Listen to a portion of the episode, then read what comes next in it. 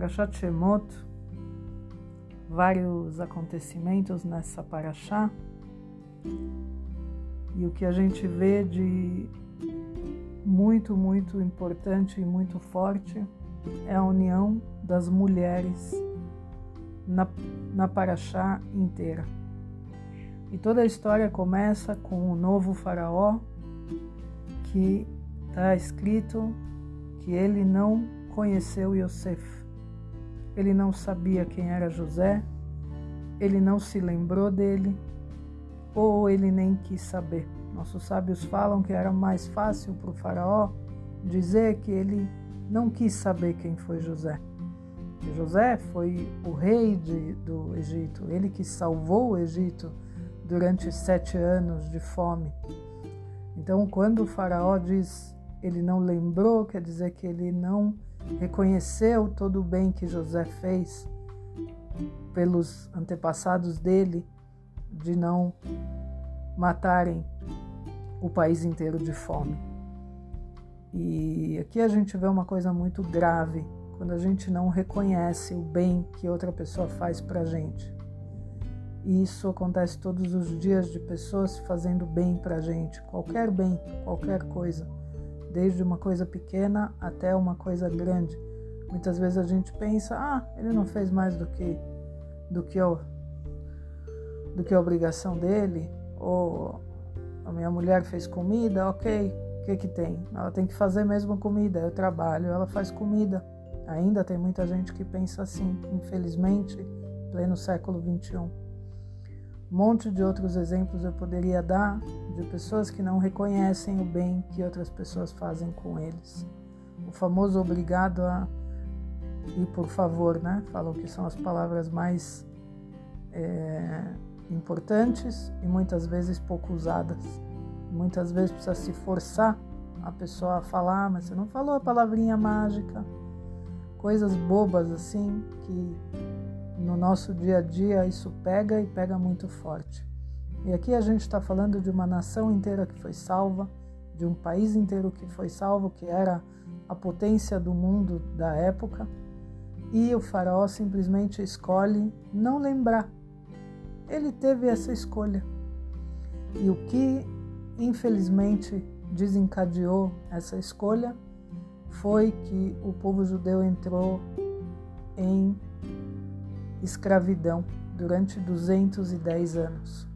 E como tudo isso começou, quando esse mesmo faraó que disse não lembrar de, do rei do Egito, Yosef, ele, ele mesmo chama o povo judeu de povo pela primeira vez. Nem os judeus sabiam que eles eram povo ainda. Mas o faraó chamou os ministros dele e todo mundo e falou: Olha, tem um povo aqui grande que a gente precisa acabar com eles, a gente precisa, precisa deixar eles fracos. E aí ele resolveu que ele vai chamar as duas parteiras, as duas parteiras que fazia parto para as mulheres judias e falar para elas que todo menino homem que nascesse era para jogar ele no rio Nilo.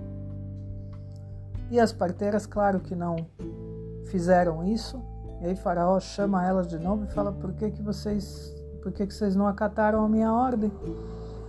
No que elas respondem para ele que as judias são como animais dão parto de 10 ao mesmo tempo e elas dão e elas dão a luz antes que a gente chegue. A gente não tem tempo de pegar. E aqui uma outra coisa também muito forte foi o irmão de Moisés, Aharon, ele falou: já que vai matar os meninos, eu nem quero ficar com a minha esposa, para não ter perigo de ter filho homem e ter que jogar ele fora. Quando chega a filha dele, Miriam, fala para ele: Pai, você está sendo pior do que o Faraó, porque ele falou isso só dos meninos. Você já decretou a morte das meninas também. Se você não fica com a minha mãe, nem as meninas podem vir ao mundo Aqui a gente vê mais uma força feminina aqui. Era uma mocinha e colocou o pai no devido lugar dele e ele voltou atrás e é claro que tiveram Moisés. Moisés ficou sob a guarda da mãe durante três meses e quando já ela viu que não dava mais, ela, ela fez o, o cesto e colocou ele no rio e a Miriam, a irmã dele, olhando de, de longe para ver aonde que vai o cesto. E nesse mesmo dia, nessa mesma hora, a filha do faraó, Bátia, está lá tomando seu banho com as, com as funcionárias dela e ela vê uma cesta de vinho. E Deus faz um milagre que a mão dela estica até a cesta e ela puxa para ela. E quando ela abre a cesta, ela fala: Ó, oh, aqui tem um menino hebreu. E logo Miriam sai de trás dos arbustos e fala para ela: Eu posso trazer uma mulher que dê para ele de mamar, porque nossos sábios contam que ele não queria pegar o peito de nenhuma mulher egípcia. E aí a Miriam corre e traz a mãe dela, Yocheved, e ela dá de mamar e leva ele para casa dela. E só quando ele cresce é que ela traz ele pro, pro palácio do, do rei, lá pelos três anos. Quer dizer, ela conseguiu ficar com o filho dela durante três anos. Aqui, o eu quero dizer, o que eu comecei falando é que a, a força de mulheres é extremamente forte aqui. Essa, essa paraxá fala de mulheres como nenhuma outra paraxá falou, de tantas mulheres. E é uma coisa muito, é, muito forte. Muitas vezes a gente acha que a Torá ela é machista, ela só dá, só dá posição para o homem, porque ele que reza em minyan com dez homens, e ele que usa talit, e ele que faz kiddush, e ele que tem todas aquelas obrigações de, de horas, né?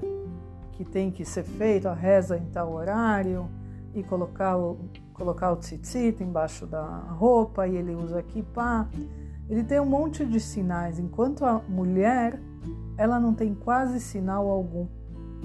Porque a mulher, ela é tão forte, ela é tão espiritualizada, ela é tão superior ao homem nesse, nesse sentido de Deus e eu, que a mulher não precisa de sinais para ter Deus dentro dela. O homem precisa disso o tempo todo, ele precisa se lembrar o tempo todo que tem Deus em cima dele. E o que que faz isso? Quando ele usa uma kippah na cabeça, quando ele coloca um tzitzit, quando ele reza três vezes por dia, ele precisa dessas conexões visuais. O homem é muito visual, ele precisa ver as coisas.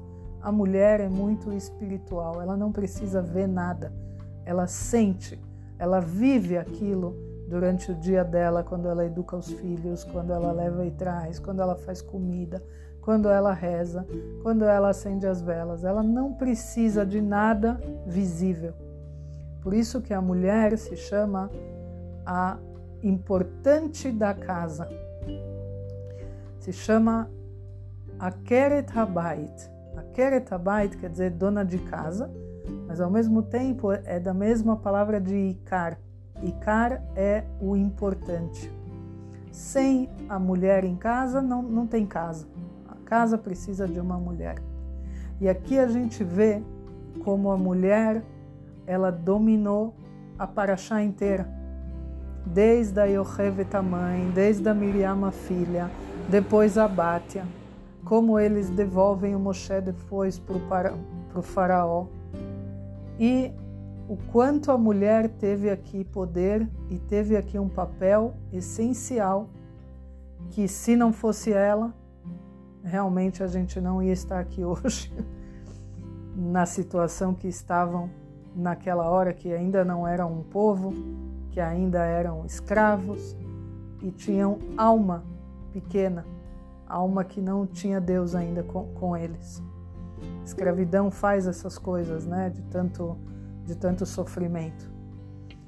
E eu deixo essa mensagem para vocês hoje: que homens valorizem as suas esposas e mulheres se coloquem no devido lugar que vocês têm.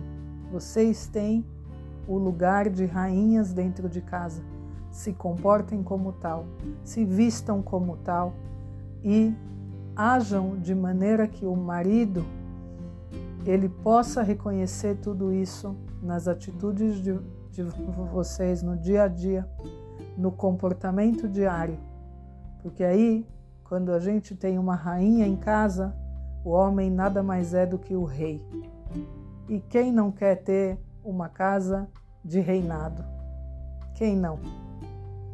Desejo para vocês um Shabbat Shalom com muita luz, muitas bênçãos e tudo de bom.